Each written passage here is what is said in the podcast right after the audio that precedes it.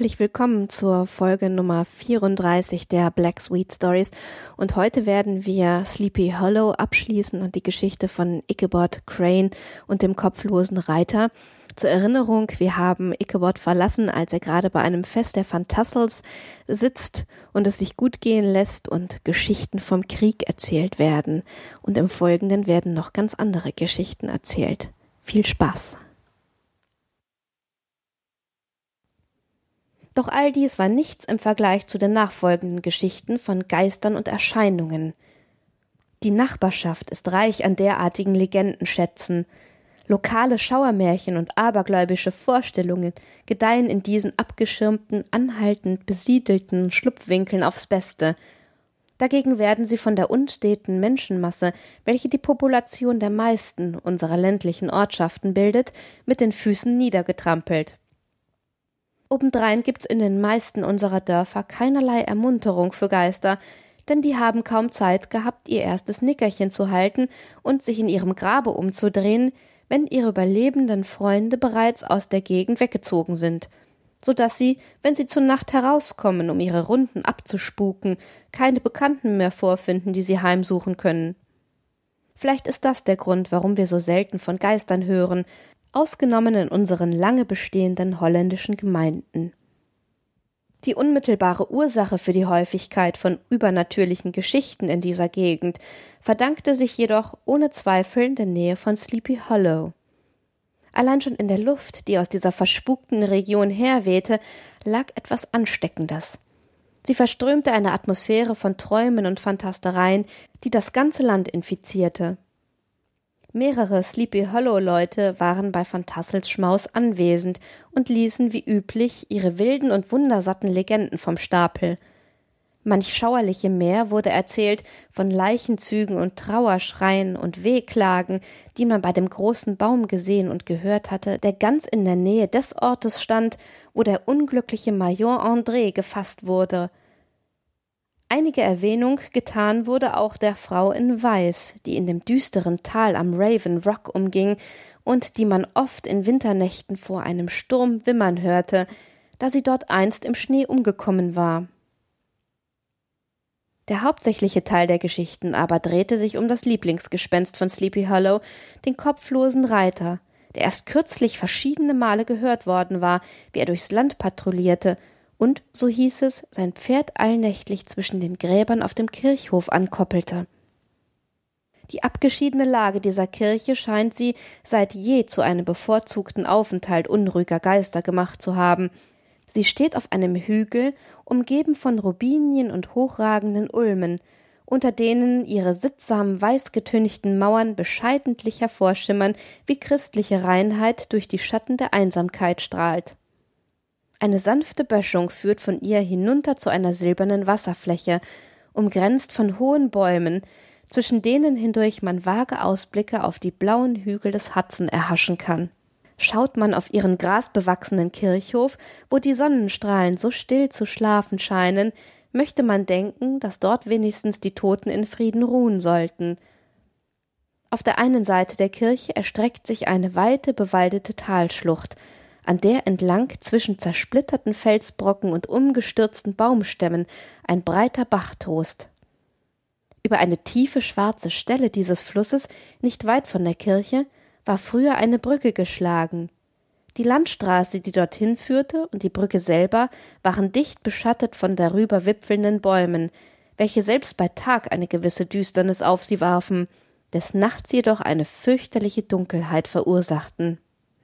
Dies war eines der favorisierten Spukgefilde des kopflosen Reiters und der Ort, wo man am häufigsten auf ihn traf. Erzählt wurde die Geschichte vom alten Bruver, einem höchst ketzerischen Geisterungläubigen, wie er dem Kavalleristen, der eben von seinem Beutezug nach Sleepy Hollow zurückkam, begegnete und genötigt wurde, hinter ihm aufzusitzen, wie sie über Stock und Stein, über Sumpf und Hügel galoppierten, bis sie die Brücke erreichten als sich der Reiter plötzlich in ein Skelett verwandelte, den alten Bruver in den Bach warf und mit einem Donnerschlag über die Baumwipfel hinweg von dannen fegte. Diese Geschichte wurde auf der Stelle durch ein noch dreimal so unglaubliches Abenteuer von Brom Bones überboten, der den galoppierenden Hessen als einen hinterhältigen Jockey ableuchtete. Er versicherte, dass er eines Abends, aus dem Nachbardorf Sing Sing heimkehrend, von diesem Mitternachtstruppier überholt worden war. Dass er ihm ein Wettrennen um eine Bowle Punsch vorgeschlagen hatte und diese auch gewonnen hätte, denn Daredevil lag die gesamte Schlucht hindurch vor dem Koboldsross in Führung, doch grad als sie zur Kirchenbrücke kamen, machte der Hesse einen Satz und verschwand in einem Feuerblitz. All diese Erzählungen, vorgetragen in jenem einschläfernd gedämpften Ton, mit dem Männer im Dunkeln reden, während die Gesichtszüge der Zuhörer nur dann und wann vom Aufglimmen einer Pfeife einen diffusen Lichtschimmer empfingen, sie sanken tief in Ickebots Gemüt. Er vergalt sie im Guten mit lang gedehnten Extrakten aus den Werken seines unschätzbaren Hausautors Cotton Mather und ergänzte diese um mancherlei fantastische Geschehnisse, die in seinem Heimatstaat Connecticut stattgefunden hatten, und um furchtbare Erscheinungen, die ihm selber zu Gesicht gekommen waren, auf seinen nächtlichen Wanderungen um Sleepy Hollow. Die Gesellschaft brach jetzt nach und nach auf.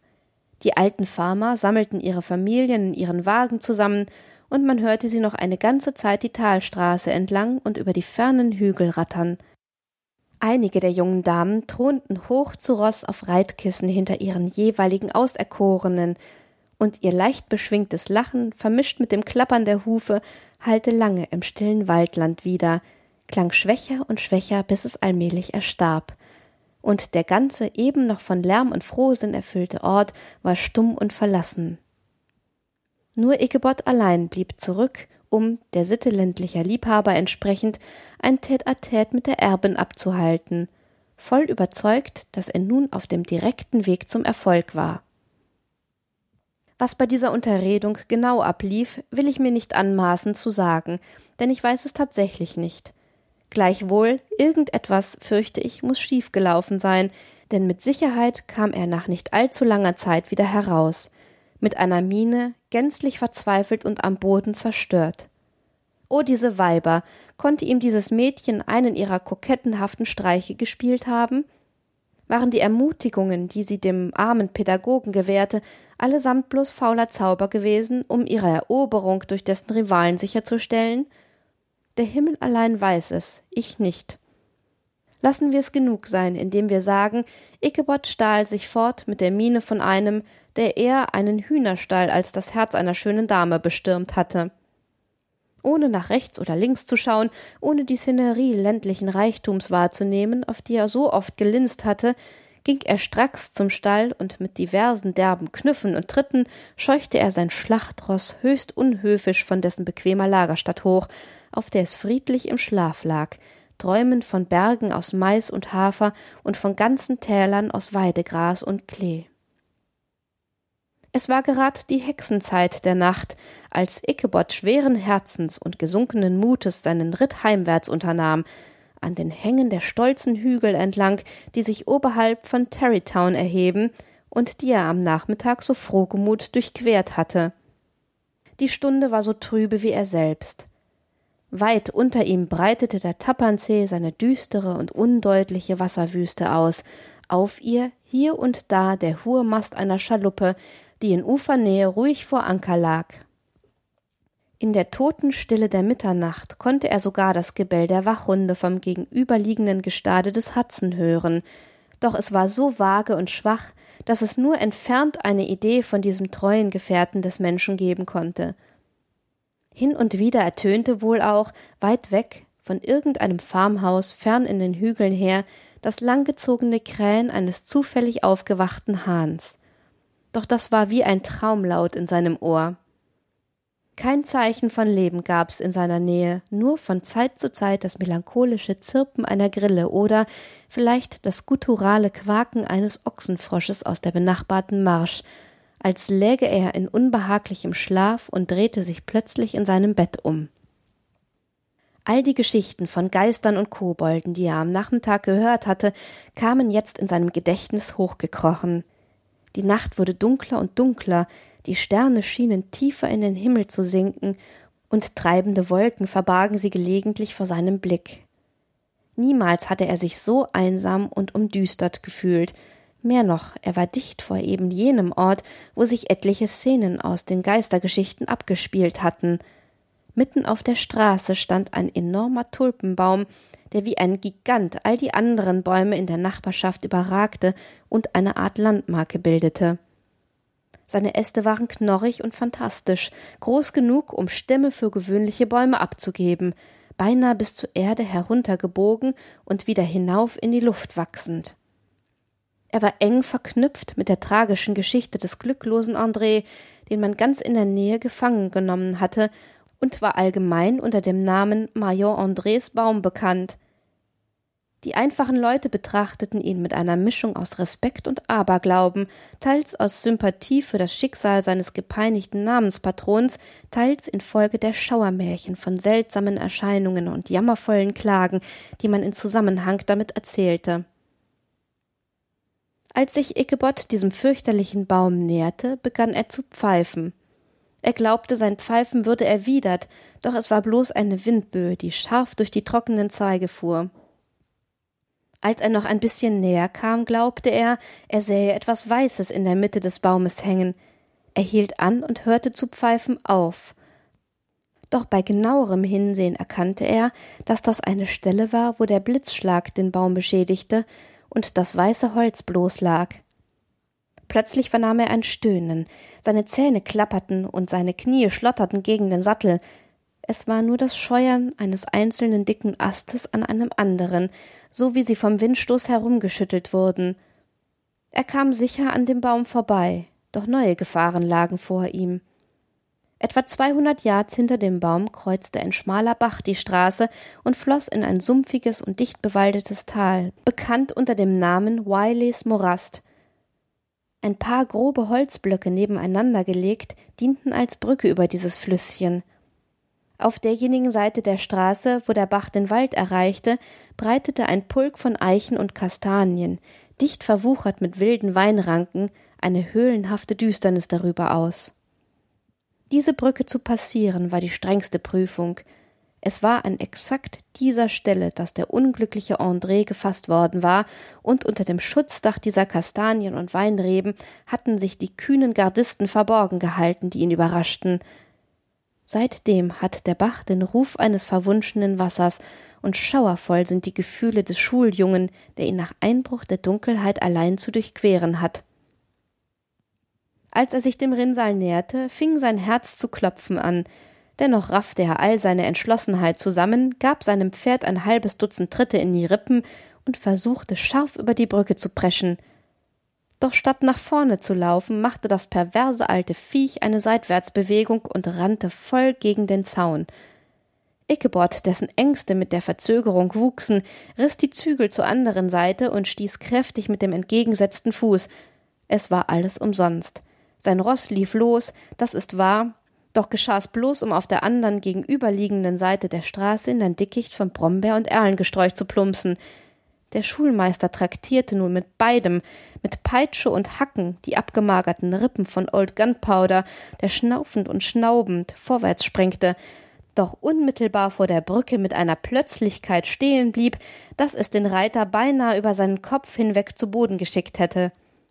Just in diesem Moment vernahm Ickabods empfindliches Ohr ein platschendes Gestampfe seitlich der Brücke. In dem düsteren Schatten des Buschwerks erblickte er etwas Gewaltiges, Ungestaltes, schwarz und turmhoch. Es rührte sich nicht, sondern schien sich in der Düsternis zu sammeln, wie irgendein gigantisches Ungeheuer, bereit, den Reisenden anzuspringen. Das Haar des entsetzten Pädagogen sträubte sich vor Schreck auf seinem Haupte, was war zu tun? Zum Umkehren und Fliehen war es nun zu spät, und im Übrigen, welche Chance gab's da schon, einem Geist oder Kobold zu entkommen, falls es so jemand war, der auf den Flügeln des Windes dahinreiten konnte? Sich zu einer Vorführung von Mut aufraffend, fragte er darum in stammelndem Ton Wer sind Sie? Er erhielt keine Antwort. Er wiederholte sein Ersuchen mit noch zittrigerer Stimme. Erneut kam keine Erwiderung. Einmal mehr bearbeitete er die Flanken des unbeweglichen Gunpowder, und seine Augen schließend brach er mit unfreiwilliger Inbrunst aus in einen Psalmengesang. Justament da setzte sich das schreckliche Schattenwesen in Bewegung und stand mit einem Satz ruckzuck mitten auf der Straße. Obwohl die Nacht dreuend und düster war, ließ sich die Gestalt des Unbekannten nun aber bis zu einem gewissen Grad ausmachen. Es schien ein Reitersmann zu sein, von gewaltigen Ausmaßen und thronend auf einem schwarzen Pferd von mächtigem Körperbau. Er tat keine Äußerung, weder von Feindseligkeit noch Zugewandtheit, hielt sich vielmehr neutral auf einer Seite der Straße, an der blindäugigen Seite von Old Gunpowder entlangtrabend, der seine Angst und Halsstarrigkeit nunmehr überwunden hatte. Ichabod, der keinen Geschmack an diesem fremden, mitternächtlichen Gefährten fand und dem Brombones Abenteuer mit dem galoppierenden Hessen in den Sinn kam, trieb jetzt sein Streitross an, in der Hoffnung, ihn hinter sich zu lassen. Der Fremde jedoch beschleunigte sein Pferd auf das gleiche Tempo. Ichabod hielt inne und fiel in Schritt mit der Absicht zurückzubleiben. Der andere tat dasselbe. Sein Herz begann ihm im Leibe zu sinken, er mühte sich seinen Psalmengesang wieder aufzunehmen, doch seine trockene Zunge klebte ihm im Mund am Gaumen fest, und er konnte nicht eine einzige Strophe herausbringen. Da lag etwas in dem schwermütigen und düsteren Schweigen dieses hartnäckigen Begleiters, das geheimnisvoll und beängstigend war. Es sollte sich nur zu bald aufs furchtbarste aufklären. Beim Erklimmen einer Anhöhe, welche die Gestalt seines Reisekameraden abgesetzt gegen den Himmel im Umriss zeigte, riesengroß und in einen Mantel gehüllt, bemerkte Ichabod von Entsetzen gepackt, dass der andere keinen Kopf hatte. Aber sein Schrecken wuchs noch an, als er wahrnahm, dass der Kopf, der auf seinen Schultern hätte ruhen sollen, vor ihm auf seinem Sattelknopf lag.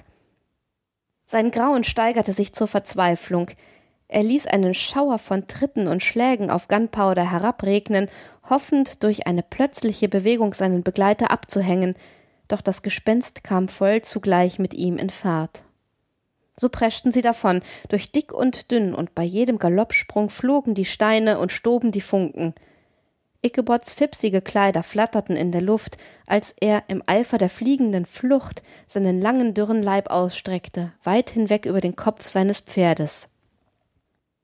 Sie hatten jetzt die Straße erreicht, die nach Sleepy Hollow abzweigt, doch Gunpowder, der von einem Dämon besessen schien, machte, statt auf dem Weg zu bleiben, eine entgegengesetzte Wendung und stürzte Hals über Kopf hügelabwärts nach links. Diese Straße führte durch eine sandige, etwa für eine Viertelmeile von Bäumen beschattete Mulde, wo sie die im Geistergeschichtswesen berühmte Brücke passiert und sich unmittelbar dahinter zu dem grünen Hügel emporwindet, auf dem die weißgetünchte Kirche steht. Bis jetzt hatte die Panik des Rosses seinem unbeholfenen Reiter einen sichtlichen Vorsprung in dem Rennen verschafft, doch grad als er den halben Weg durch die Mulde bewältigt hatte, gaben die Gurte des Sattels nach, und er spürte, wie das Ding unter ihm wegschlüpfte. Er packte den Sattel beim Knopf und versuchte, ihn festzuhalten, doch vergeblich. Und hatte eben noch Zeit, sich selbst zu retten, indem er sich um Old Gunpowders Hals klammerte, als der Sattel auf die Erde fiel und er hörte, wie er unter den Füßen seines Verfolgers zertrampelt wurde. Für einen Moment schoss ihm die Furcht vor Hans van Rippers Zorn durch sein Hirn, denn es war dessen Sonntagssattel. Doch dies war nicht die Zeit für kleinliche Besorgnisse. Der Kobold war ihm hart auf den Fersen, und ungeschickter Reiter, der er war, hatte er mächtig zu tun, sich auf seinem Sitz zu halten, manchmal zur einen Seite rutschend, manchmal zur anderen, und manchmal mit solcher Gewalt auf das scharfkantige Rückgrat seines Pferdes gestaucht, dass er echt fürchtete, entzweigerissen zu werden. Eine Lichtung zwischen den Bäumen ermunterte ihn jetzt mit der Hoffnung, dass die Kirchenbrücke nahe sei. Das flackernde Spiegelbild eines silbernen Sterns im Herzen des Baches sagte ihm, dass er sich nicht getäuscht hatte. Er sah die Mauern der Kirche verschwommen unter den jenseits gelegenen Bäumen hervorschimmern. Er rief sich den Ort ins Gedächtnis zurück, wo Brom Bones geisterhafter Gegner verschwunden war. Wenn ich nur diese Brücke erreichen kann, dachte Ichabod, bin ich in Sicherheit. Eben da hörte er das schwarze Ross dicht hinter sich keuchen und schnauben. Er meinte sogar dessen heißen Atem zu spüren. Noch ein krampfhafter Tritt in die Rippen und Old Gunpowder sprang auf die Brücke. Er donnerte über die widerhallenden Planken, Er gewann das jenseitige Ufer, und nun warf Ichabod einen Blick zurück, um zu sehen, ob sein Verfolger gemäß der Regeln in einem Blitz von Feuer und Schwefel entschwinden würde. Genau da sah er den Kobold, wie er sich in den Steigbügeln erhob und im gleichen Atemzug seinen Kopf nach ihm schleuderte. Ichabod versuchte noch, dem furchtbaren Wurfgeschoss auszuweichen, doch zu spät. Es traf sein Kranium mit einem ungeheuren Krachen, er wurde kopfüber in den Staub geworfen, und Gunpowder, das schwarze Ross und dessen Geisterreiter sausten wie ein Wirbelwind vorüber. Am nächsten Morgen wurde das alte Pferd ohne seinen Sattel und mit dem Zaumzeug unter den Füßen aufgefunden, wie es vor dem Hoftor seines Herrn besonnen das Gras abweidete. Ichabod erschien nicht zum Frühstück, die Stunde des Mittagessens kam, doch kein Ichabod. Die Jungs versammelten sich im Schulhaus und stromerten müßig an den Ufern des Baches herum, doch kein Schulmeister. Jetzt begann Hans van Ripper einige Besorgnis zu verspüren um das Schicksal des armen Ichabod und das seines Sattels. Eine Untersuchung wurde auf den Weg gebracht und nach eingehender Ermittlung kam man auf seine Spur. In dem Teilstück der Landstraße, das zur Kirche führt, fand sich der Sattel, zertrampelt im Schmutz, die Fährten der Pferdehufen tief in den Straßenbelag eingedrungen, was augenscheinlich auf furioses Tempo hindeutete, wurden bis zu der Brücke verfolgt, jenseits derer am Ufer einer breiten Stelle des Bachs, wo das Wasser tief und schwarz dahinfloß, der Hut des unglückseligen Ichabod gefunden wurde, und dicht daneben ein zerschmetterter Kürbis. Der Bach wurde abgesucht, doch der Leichnam des Schulmeisters war nicht zu entdecken. Hans van Ripper untersuchte als dessen Nachlassverwalter das Bündel, das all seine weltlichen Effekten enthielt. Sie bestanden aus zweieinhalb Hemden, zwei Halsbinden, einem oder zwei Paar wollenen Strümpfen, einer alten dünnen Korthose, einem rostigen Rasiermesser, einem Psalmbuch voller Eselsohren und einer kaputten Turnpfeife. Was die Bücher und Möbel im Schulhaus betraf, die gehörten der Gemeinde, ausgenommen Cotton Mathers Geschichte des Hexenwesens, ein Neuengland-Almanach und ein Buch über Träume und Wahrsagerei, in welch letzterem ein Bogen Foolscap Schreibpapier lag, vollgekritzelt und bekleckst bei diversen fruchtlosen Versuchen, eine Versdichtung zu Ehren der Erbin van Tassels anzufertigen. Diese Zauberbücher und das poetische Geschreibsel wurden ungesäumt von Hans van Ripper den Flammen überantwortet, der beschloss, von dem Zeitpunkt an seine Kinder nicht mehr zur Schule zu schicken, wozu er anmerkte, er habe nie gehört, dass bei diesem sogenannten Lesen und Schreiben irgendetwas Gutes herausgekommen wäre. Was immer der Schulmeister an Geld besaß, und er hatte sein Vierteljahressalär erst ein, zwei Tage zuvor bezogen, das musste er zur Zeit seines Verschwindens bei sich gehabt haben. Das mysteriöse Ereignis verursachte mancherlei Mutmaßungen in der Kirche am folgenden Sonntag. Pulks von Gaffern und Großsprechern versammelten sich auf dem Kirchhof an der Brücke und an der Stelle, wo man den Hut und den Kürbis gefunden hatte. Die Geschichten von Brewer und Bones und ein ganzes Paket anderer wurden wieder ins Gedächtnis gerufen, und als man die alle sorgsam geprüft und mit den Symptomen des vorliegenden Falles verglichen hatte, schüttelte man den Kopf und kam zu dem Schluss, dass Ichabod von dem galoppierenden Hessen entführt worden sei. Da er Junggeselle war und bei niemandem Schulden hatte, machte sich niemand weiter Gedanken um ihn. Die Schule wurde in einen anderen Bezirk der Niederung verlegt und ein anderer Pädagoge regierte an seiner Stadt.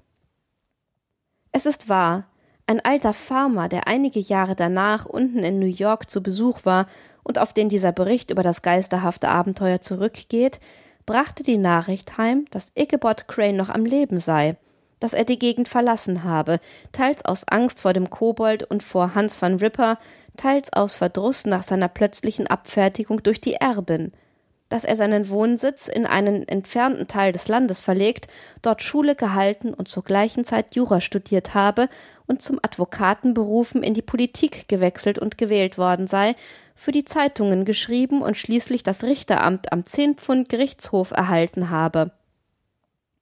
Auch war zu beobachten, dass Brom Bones, der kurz nach dem Verschwinden seines Rivalen die blühende Katrina im Triumph zum Altar führte, außerordentlich wissend dreinschaute, wann immer die Geschichte Ichabods erzählt wurde, und jedes Mal bei der Erwähnung des Kürbisses in ein herzhaftes Gelächter ausbrach, was bei manchen den Verdacht aufkommen ließ, dass er mehr über die Sache wüsste, als er zu erzählen vorzog. Die alten Landfrauen indessen, die in solchen Dingen die besten Richter sind, halten bis zum heutigen Tage daran fest, dass Ichabod durch übernatürliche Mächte weggezaubert wurde. Und das ist eine beliebte Geschichte, oft erzählt in der Nachbarschaft ringsum, des Abends am winterlichen Kaminfeuer. Die Brücke wurde mehr denn je ein Objekt abergläubischer Angst, und das mag der Grund sein, warum die Straße in späteren Jahren verlegt wurde, und zwar so, dass die Kirche vom Ufer des Mühlteiches aus zu erreichen ist. Das Schulhaus, ganz verlassen, kam schnell in Verfall und stand im Ruf, dass der Geist des unglückseligen Pädagogen darin umginge, und der Bauernjunge an einem stillen Sommerabend heimwärts schlendernd hat oft aus der Ferne dessen Stimme zu hören geglaubt, beim Absingen eines melancholischen Psalmliedes draußen in der ruhevollen Einsamkeit von Sleepy Hollow. Postskriptum aufgefunden in der Handschrift von Mr. Knickerbocker. Die vorhergehende Erzählung ist nahezu in den gleichen Worten wiedergegeben, in denen ich sie gehört habe, dargeboten bei einer Körperschaftsversammlung in der altberühmten Stadt Manhattan, auf der viele ihrer klügsten und hervorragendsten Bürger zugegen waren. Der Erzähler war ein munterer, schäbig eleganter alter Bursche in Kleidern von Pfeffer und Salzmuster, mit einem böslustigen Gesicht, und einer, den ich stark in Armutsverdacht hatte, er gab sich solche Mühe, unterhaltsam zu sein. Als seine Geschichte zu Ende war, gab's viel Gelächter und Beifall, speziell von zwei oder drei deputierten Ratsherren, die einen Großteil der Zeit hindurch geschlafen hatten. Doch es war da auch ein hochgewachsener, dröge aussehender alter Gentleman mit buschigen Augenbrauen, der durchweg ein ernstes und ausgesprochen strenges Gesicht gezogen hatte, dann und wann seine Arme verschränkend, seinen Kopf neigend und zu Boden schauend, als wenn er in seinem Sinne einen Zweifel wälzte. Er war einer von unseren bedenklichen Leuten, die niemals lachen, außer aus guten Gründen, wenn sie die Vernunft und das Gesetz auf ihrer Seite haben. Als sich beim Rest der Gesellschaft die Ausgelassenheit gelegt hatte und wieder Ruhe eingekehrt war, stützte er einen Arm auf die Lehne seines Stuhls und fragte, den anderen Arm in die Seite gestemmt, mit einer leichten, doch ungemein weisen Kopfbewegung und zusammengezogenen Brauen, was die Moral der Geschichte sei und was sie habe beweisen wollen. Der Geschichtenerzähler, der sich grad als Erfrischung nach seiner Plackerei ein Glas Wein an die Lippen führte, hielt einen Moment inne, betrachtete seinen Inquisitor mit einer Miene von unendlicher Rücksichtnahme und bemerkte, während er sein Glas langsam auf den Tisch absetzte, dass die Geschichte darauf abziele, streng logisch zu beweisen, dass es im Leben keine Situation gibt, die nicht ihre Vorzüge und Annehmlichkeiten hat, vorausgesetzt, wir nehmen einen Scherz so hin, wie er einmal ist.